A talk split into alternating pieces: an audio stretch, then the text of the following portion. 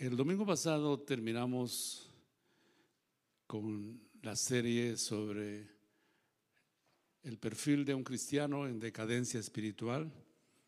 Y la idea no fue tanto que nosotros eh, entráramos en desánimo por nuestro nivel de vida espiritual, sino la idea fue animar a avanzar, animar, animar a crecer, motivar, estimular a analizar nuestra situación espiritual interior y movernos en la dirección del crecimiento espiritual.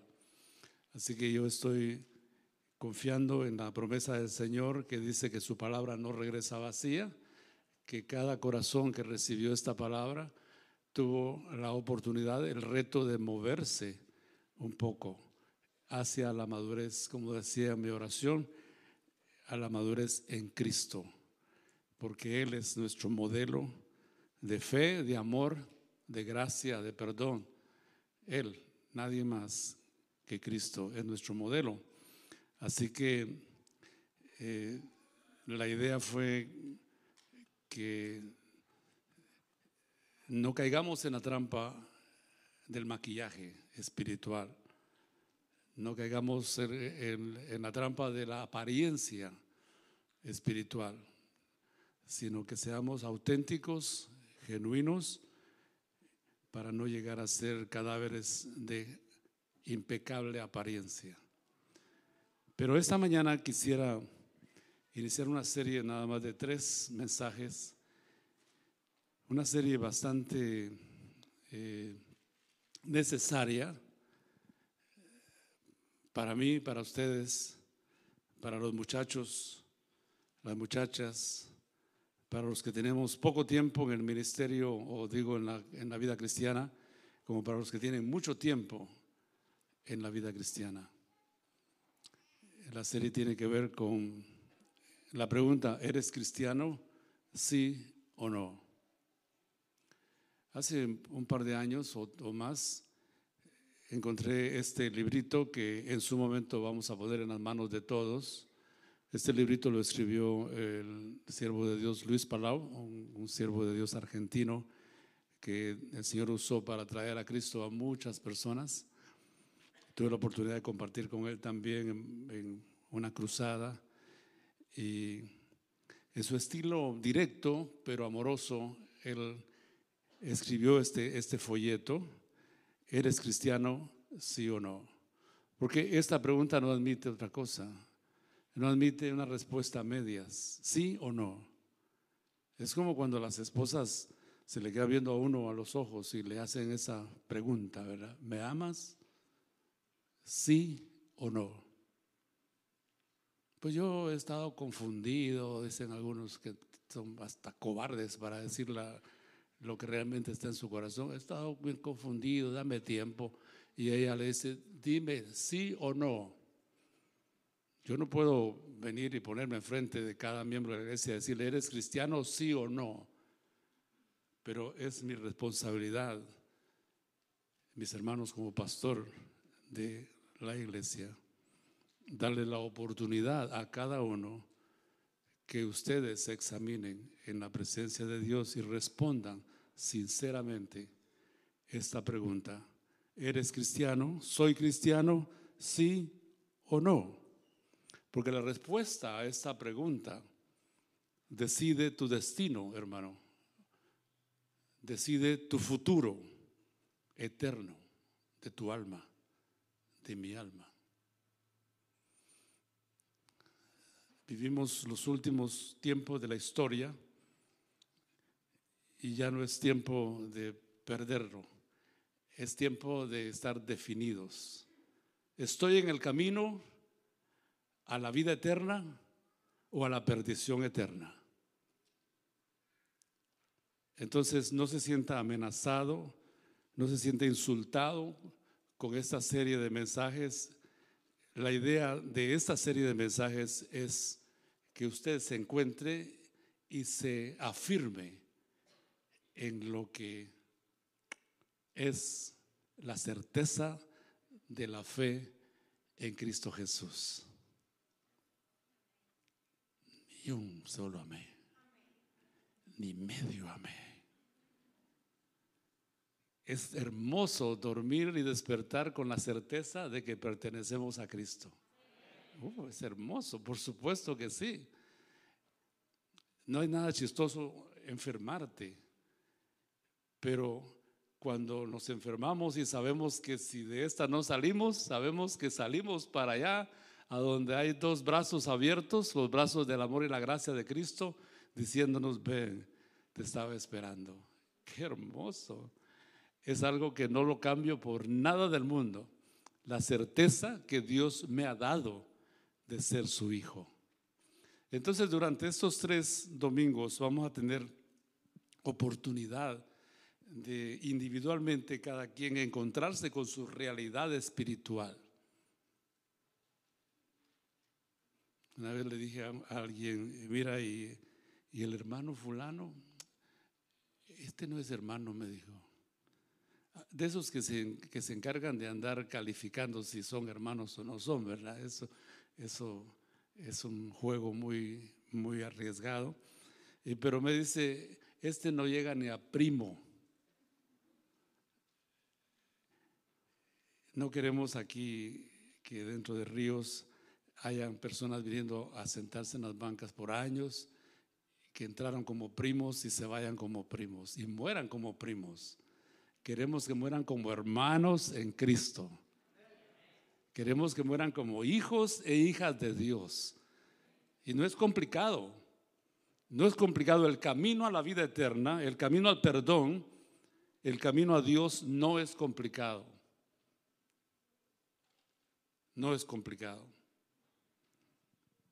Scott Kammer escribió un libro, perdón, un libro de trucos. Este Scat ya debe haberse muerto, pero no por lo que hizo.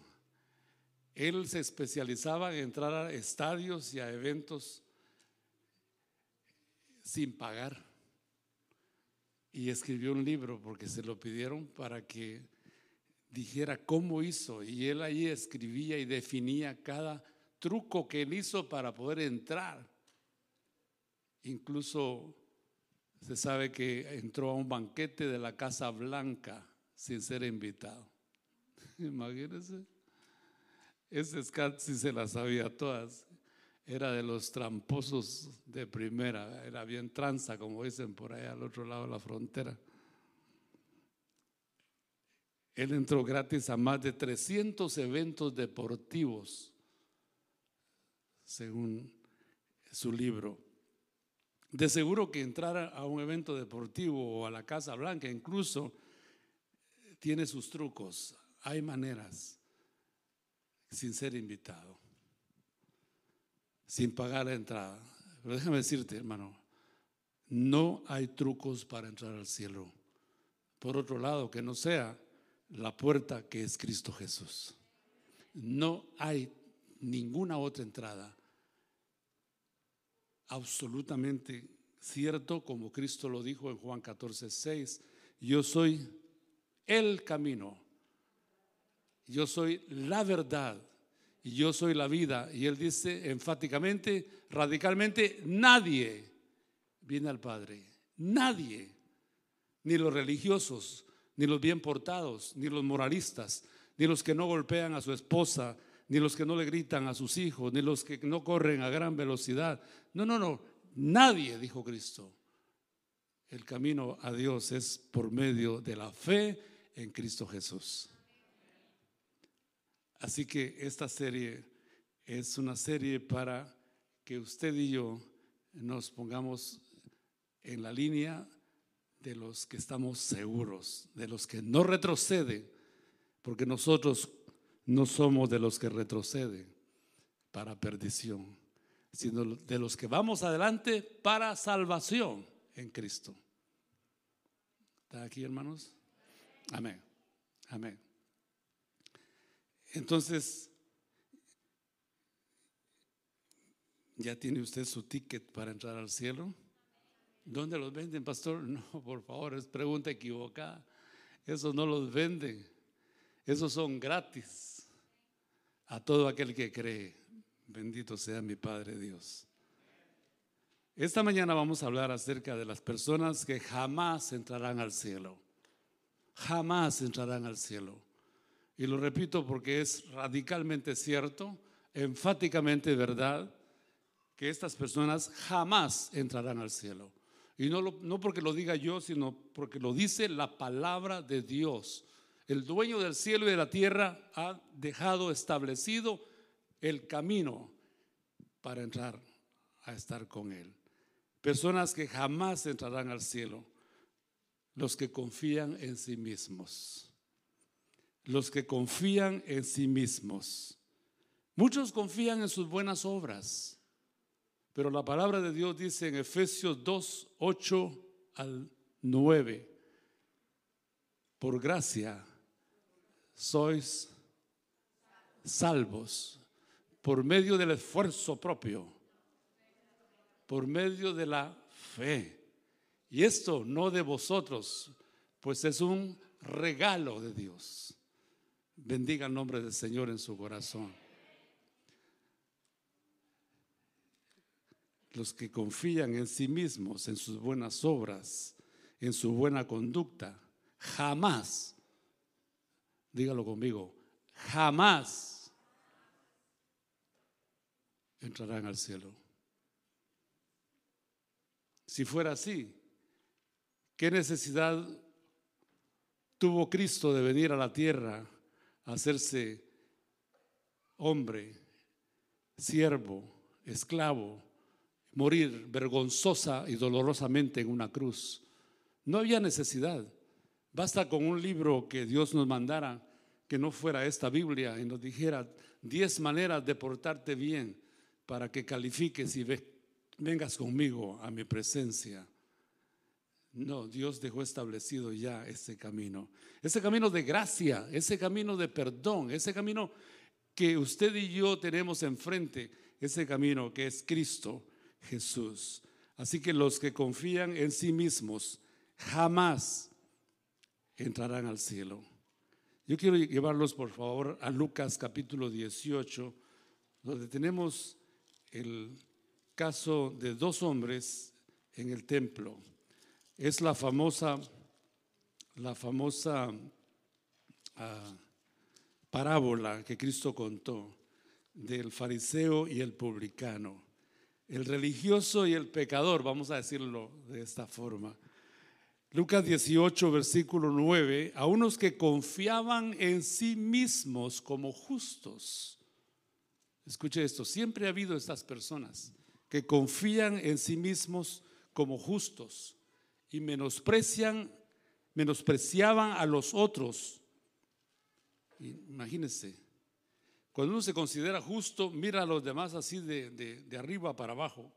Pobrecito este, este recién convertido, este ni bautizado es, este ni sabe los libros de la Biblia, este ni sabe los cuatro evangelios.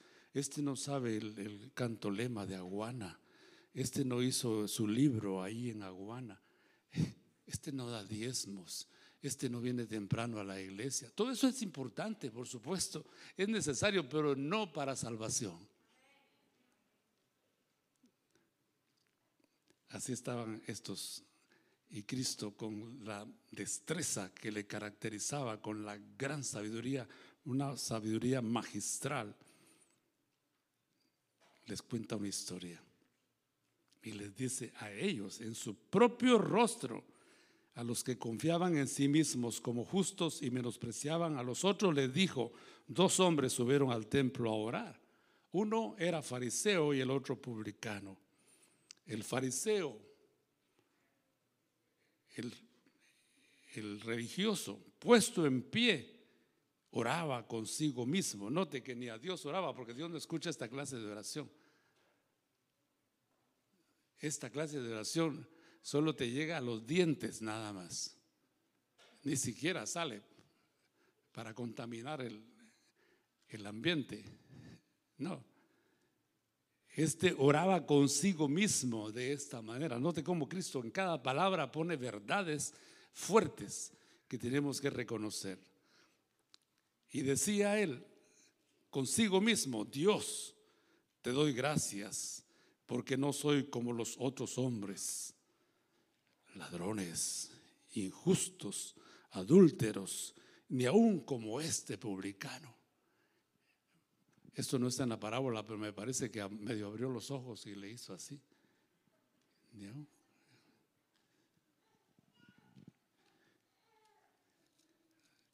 ¿Conoce usted alguno de estos cristianos que hablan de esta manera y que disimuladamente se le quedan viendo a uno? ¿eh? Dice, no, no lo digo, dice, este, no lo tengo en mente, pero lo tengo enfrente. Ay, Señor, abre nuestra mente para entender esto. Él continúa en el versículo 12 porque su oración está media larguita. Ayuno dos veces a la semana. me ganaste. Me ganaste, fariseo. Doy diezmo de todo lo que gano. No, no se agache todavía en la banca. Algunos ya se están metiendo abajo la banca. No, no vamos a hablar de este tema ahorita. Así que tranquilo. Doy diezmos de todo lo que gano. Ahí este, este estaba bien todavía. Mas el publicano, estando lejos, no quería ni aún alzar los ojos al cielo, sino que se golpeaba el pecho diciendo, Dios, se propicio a mi pecador. Dios, por favor, ten misericordia de mí, Señor. Termina la, termina la, la historia y Jesucristo hizo el veredicto. Os digo que este, este pecador descendió a su casa justificado antes que el otro. Porque cualquiera que se enaltece será humillado y el que se humilla será enaltecido. Entonces los que confían en sí mismos jamás irán al cielo. Pórtate bien, por supuesto, nada te cuesta y, logras mucho. Claro que sí. Ya no robes, no robas en tu, en tu trabajo, no hagas trampa en tus negocios, por supuesto que sí, eso. El versículo 10 de Efesios 2 lo dice, que hemos sido creados para buenas obras. Y las buenas obras no es predicar, enseñar, cantar aquí, recoger la ofrenda. No solamente eso, es también el vivir vidas que representen bien a Cristo Jesús. Aquí está este hombre comparándose con otro, confiando en su religión, confiando en lo que hacía. ¿En qué confiamos nosotros para ir al cielo? ¿En qué confiamos nosotros para ir al cielo? En Cristo, por supuesto. No hay otra, no hay otra opción. Nadie que confíe en sí mismo tiene acceso al cielo.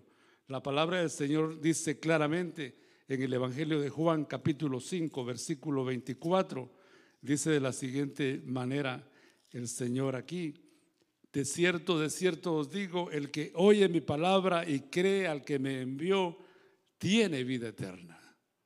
Tiene vida eterna y no vendrá condenación, mas ha pasado de muerte a vida. Y en el capítulo 3, el mismo Jesús dice en el versículo 16, porque de tal manera amó Dios al mundo que ha dado a su Hijo unigénito, para que todo aquel que en Él cree no se pierda, mas tenga vida eterna. Y luego el versículo 36, el que cree en el Hijo tiene vida eterna, pero el que rehúsa creer en el Hijo no verá la vida, sino que la ira de Dios está sobre él. Entonces, ¿quiénes son las personas que jamás entrarán al cielo? Es mi pregunta los que confían en sí mismos para ir al cielo. Bueno, yo oigo mucho ahora en los últimos días que estamos viviendo que la gente dice hay que estar preparados. ¿Qué significa eso? ¿No has estado preparado desde que aceptaste a Cristo? Hay que estar preparados. Por supuesto que hay que estar alerta, por supuesto que hay que velar, por supuesto que hay que cultivar nuestra fe. Pero unos se sienten más protegidos. Ojalá Cristo viniera cuando esté en la iglesia y no cuando esté en el ok corral. Qué vergüenza, ¿verdad? ¿Qué es eso de estar preparado? que vas a dejar de usar marihuana, droga, de fumar, de tomar, de hablar malas palabras. Se supone que esas son cosas que ya deben estar en proceso de ser abandonadas porque tienes a Cristo en tu vida. De modo que si alguno está en Cristo, nueva criatura es. Estar preparado es tener a Cristo y vivir una relación viviente con Él, una relación de fe, no de domingo, una fe diaria, constante, es estar en contacto con Él, es oír y saber su voluntad y hacerla, porque eso es lo que el Señor pide de nosotros. Los que confían en sí mismos jamás entrarán al cielo. Número dos, jamás entrarán al cielo los que se niegan a arrepentirse y a abandonar sus pecados. En Marcos capítulo 1, versículo 15, mis hermanos de ríos de agua viva y aquellos que me miran allá a la distancia. En Marcos capítulo 1, versículo 15, Jesucristo dice, el tiempo se ha acercado, arrepentíos y creed del Evangelio. Note ese matrimonio, arrepentimiento y fe. Nunca la fe sola ha sido tomada en cuenta para salvación. Siempre viene acompañada de arrepentimiento. ¿De qué te salva Cristo? De tus pecados, de tu maldad. El pecado nos separó de Dios, por cuanto todos pecaron y están destituidos de la gloria de Dios. La paga del pecado es muerte, mas la dádiva de Dios es vida eterna en Cristo Jesús. Entonces los que se niegan a arrepentirse y abandonar sus pecados. Ahora, déjenme estar claro en esto. Arrepentirse no es cuando lloras por tus pecados. No, no, no, eso, eso puede, cualquiera puede llorar. Algunos lloran lágrimas de cocodrilo, así le llaman, ¿verdad? A los que lloran, pero solo porque los atraparon. Solo porque los agarraron, los sorprendieron, empiezan a llorar. Y entonces, pues ni modo, una persona que está llorando, no llore, pobrecito, no llore. Mire, límpese, sus lágrimas, eh, por favor, tómese sus lágrimas, límpese las lágrimas. No, eso no es arrepentirse, eso es remordimiento. Arrepentirse es reconocer tu pecado y renunciar a tu pecado. Eso es arrepentimiento. Que llorar ni que nada. Está bien si lloras, pero acompañado de cambio. Eso es arrepentimiento. Sin arrepentimiento, mis hermanos, bíblicamente no hay perdón de pecados. Pedro lo dijo en su sermón en el capítulo 2, versículo 38 del libro de los Hechos.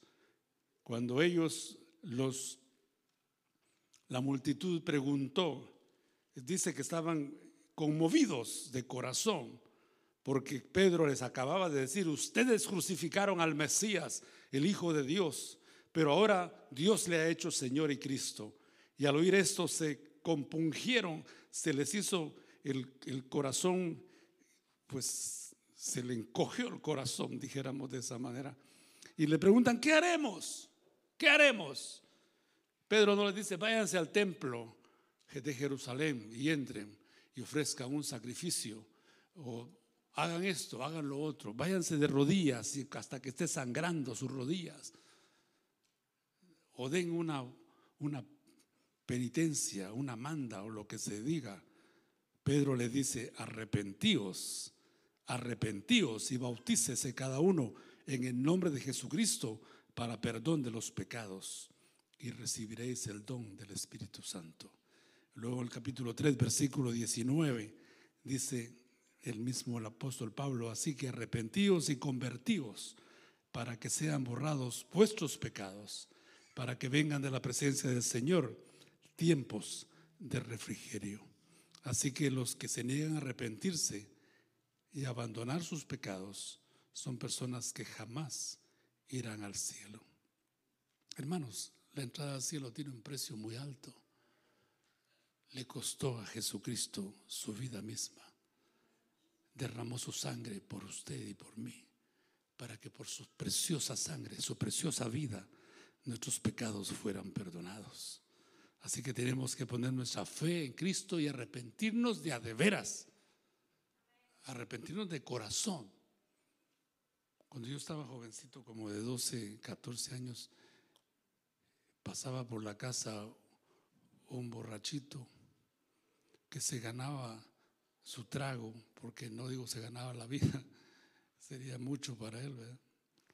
Se ganaba la vida, perdón, se ganaba su trago cantando. Y no tenía ni buena voz el ingrato, pero cantaba. Y entrando de la colonia donde mis padres vivían, él venía en la orilla de, las paredes porque rebotaba y se volvía a hacer para acá y rebotaba. Y ahí él sabía cómo, cómo caminar. Lo siento, nunca he sido borracho, no puedo hacer el caminado que ellos hacen. Y empezaba cantando desde la entrada. Venía cantando. Y la gente le daba. Y por allá cantaba. Gabino Barrera tenía sus hijos regados por donde quiera. Síganme, a ver, los que saben. Ustedes no son del mundo, yo soy vivo en el mundo. Yo, yo lo oí a él, solo estoy repitiendo lo que oí. ¿Ok? Y la gente salía y, toma, le das, toma. Pero ya cuando faltaban como tres casas para llegar a la casa de mis padres, el muy pícaro, quiero andar en calles de oro con Jesús, quiero andar en calles de oro con Jesús, por supuesto, y se paraba enfrente. Y mi mamá, que Dios la tiene en su, no que Dios la tenga, no que, que Dios la tiene, porque ella fue una mujer de fe. Tuvo sus, sus cositas, pero como yo y como usted, pero una mujer de fe. Mi, mamá decía, entre, entre. Y lo entraba para compartirle el Evangelio. Entonces decía, bueno, te voy a dar comida, pero tenés que cantarme. Pero no me vas a cantar Gabino Barrera, porque esa no. Entonces le voy a cantar una muy bonita, decía él, y se paraba. Cuando ya lograba estar bien fijo, decía, yo soy feliz en él, yo soy feliz en él. El gozo y la paz inunda mi ser. Yo me le quedaba viendo, gozo y paz. Yo soy feliz en él. Ay, Dios mío, no puedo, ya no puedo decir. ¿Por qué? Porque su conciencia le decía que no había felicidad en él. ¿Por qué? Porque se reconcilió media docena de veces con mi papá. Mi papá le hablaba de Cristo y bien fuerte. Y él se reconciliaba. Pero la siguiente semana venía otra vez cantando. Quiero andar en calles de oro con Jesús por interés a la plata. Hay cristianos como este. Como en Guatemala somos buenos para poner apodos, le pusimos calles de oro. Ahí viene calles de oro.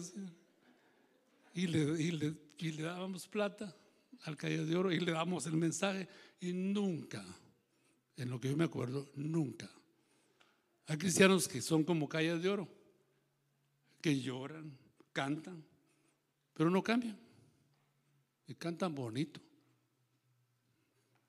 pero no cambian. La esencia de la fe auténtica es cambio. Cambio. Si no cambias algo, tal vez aceptaste al Cristo de Esquipulas o el de la, no sé, la sagrada, no sé qué, corazón de Jesús, lo que es, pero el Cristo del cielo cambia. El Cristo del Hijo de Dios cambia. Y el Señor Jesús dijo en Juan capítulo 15, en su oración al Padre, no quiero dejar pasar este, no, el 17 hermanos, 17 cuando está orando a su padre, le dice, versículo 3, y esta es la vida eterna, escuche mi hermano, y esta es la vida eterna, que te conozcan a ti, el único Dios verdadero, y a Jesucristo, a quien has enviado. ¿Escuchó? ¿Dónde está la vida eterna? El único Dios verdadero y su Hijo Cristo Jesús. Ahí está. Pero tenemos que mostrarle al mundo que nosotros hemos sido salvados arrepintiéndonos de nuestros pecados. Por, por último, mis hermanos, jamás van a entrar al cielo los que rechazan a Cristo. En Hechos capítulo 17, Hechos capítulo 17, versículos 34. Hechos 17, el apóstol Pablo está hablándoles allí al grupo de filósofos en Atenas, Atenas, Grecia, cuna de los sabios, de los filósofos, Platón, Sócrates, Sóstenes, Demóstenes y otros más. Ahí están ellos y ahora cuando Pablo empieza a hablarles en el versículo 30 dice, Ahora, habiendo pasado Dios por alto los tiempos de esta ignorancia, ahora manda a todos los hombres en todo lugar que se arrepientan. ¿Sabe por qué manda? Porque el arrepentimiento es una decisión. El arrepentimiento no es una emoción, es una decisión, es un cambio en tu mente. Cuando decides, cuando dicen en inglés, I changed my mind, cambié mi mente, ya no más, ya no, ya no más, ya no más. Lo vi a muy temprana edad en la vida de mi padre.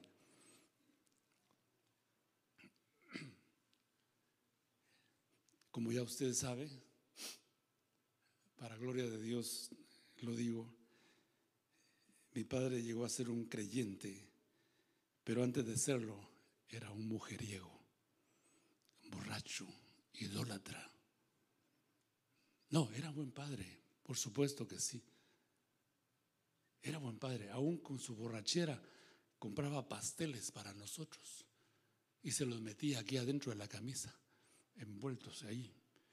Y llegaba como que estaba un embarazo de tres meses. Ahí iba. Y después se desabotonaba y botaba los pasteles en la mesa. Y nosotros los pasteles todos apachados, pero no lo comíamos, porque éramos de esos chavalitos, ¿verdad? Que nos gustaba. Mi padre fue un buen padre.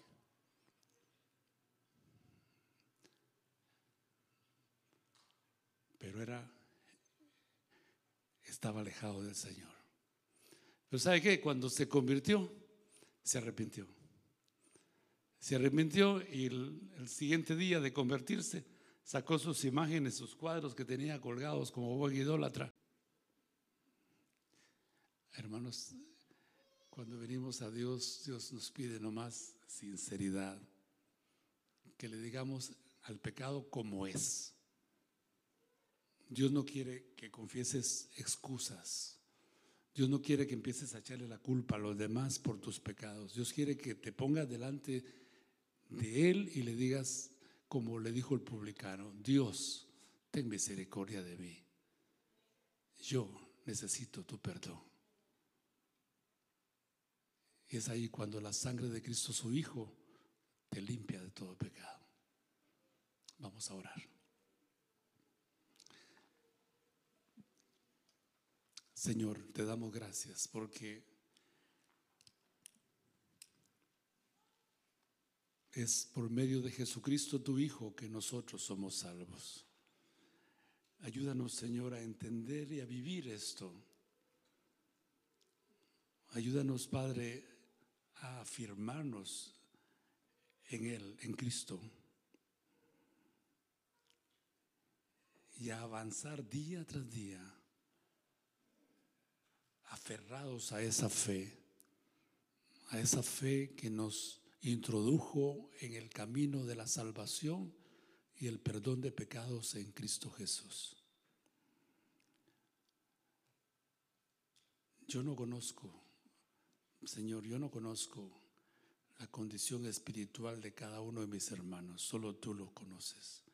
Por tanto, mi oración es que por tu espíritu trabajes en nuestros corazones, trayéndonos a convicción de pecado trayéndonos a vivir vidas separadas del pecado, vidas que den evidencia de que en verdad hemos sido transformados por la gracia de tu perdón, por el poder de tu evangelio, por el poder de Jesucristo. Que cada uno de nosotros aquí que escuchamos este mensaje estemos absoluta y completamente seguros de que si morimos hoy, vamos directamente a estar contigo. Que nuestra seguridad no dependa de lo que somos o de lo que no somos, de los años que tengamos como creyentes. Que nuestra seguridad no dependa del conocimiento que tengamos de tu palabra, sino que nuestra seguridad dependa de lo que Cristo hizo por nosotros al morir en esa cruz. Y que estemos absolutamente seguros de que fuera de Cristo no hay vida, no hay esperanza, no hay perdón de pecados. Oh Señor, gracias te damos. Gracias te damos por darnos esta oportunidad de revisar estas verdades básicas de nuestra vida. Para que, llegado el momento que Cristo venga o que partamos con Él, ninguno de nosotros sea echado fuera.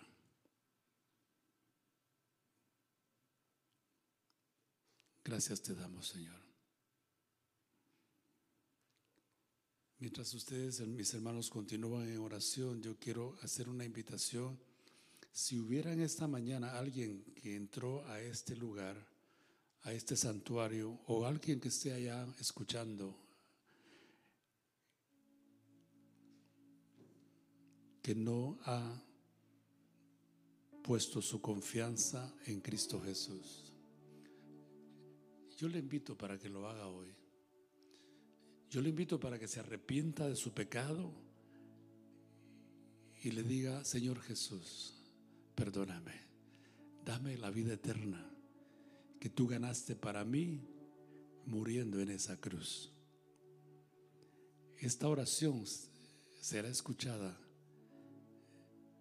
por mi Salvador Jesús y le va a proporcionar a usted, como lo hizo conmigo, el perdón de sus pecados y la vida eterna. Pregunto, ¿hay alguien en esta mañana que no había hecho esta decisión por Cristo y esta tarde lo quiere hacer y decirle, Señor Jesús, recíbeme como un creyente en ti? Te recibo como mi Salvador personal. ¿Alguien? Levante su mano para que yo pueda dirigirme a usted después de este tiempo. Amén. Puedo ver su mano.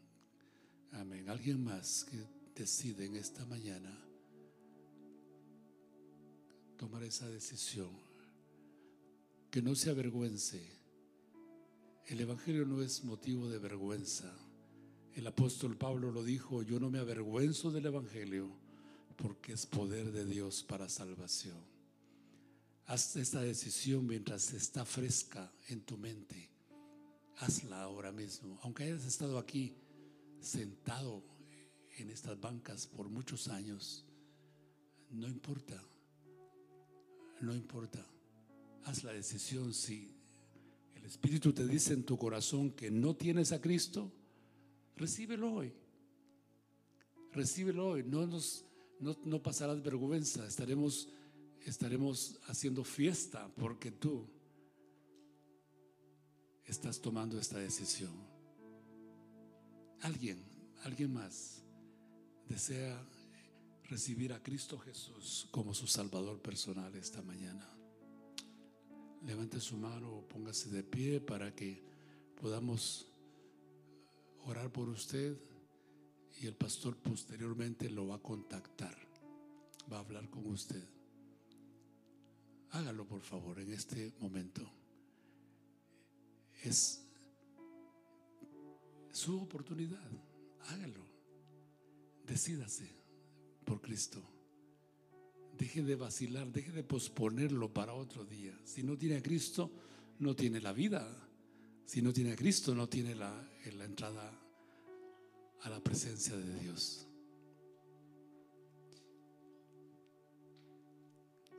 Padre, agradecidos estamos por esta palabra que nos diste hoy. Y queremos, como tu palabra lo dice, ratificar que estamos en Jesucristo,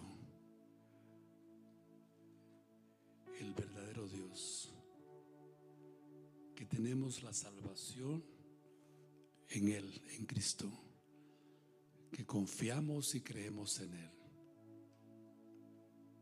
Agradecemos pues todo esto por los méritos de tu Hijo Cristo Jesús. Y todos decimos, amén. Dios bendiga este mensaje en su corazón, hermano mío. Y continuamos Dios mediante. Si alguien quiere hablar conmigo individualmente, hágalo con confianza, por favor. Yo voy a tener mucho gusto en guiarlo en el camino de recibir lo que yo tengo hace muchos años a Cristo en mi corazón. Que Dios les bendiga.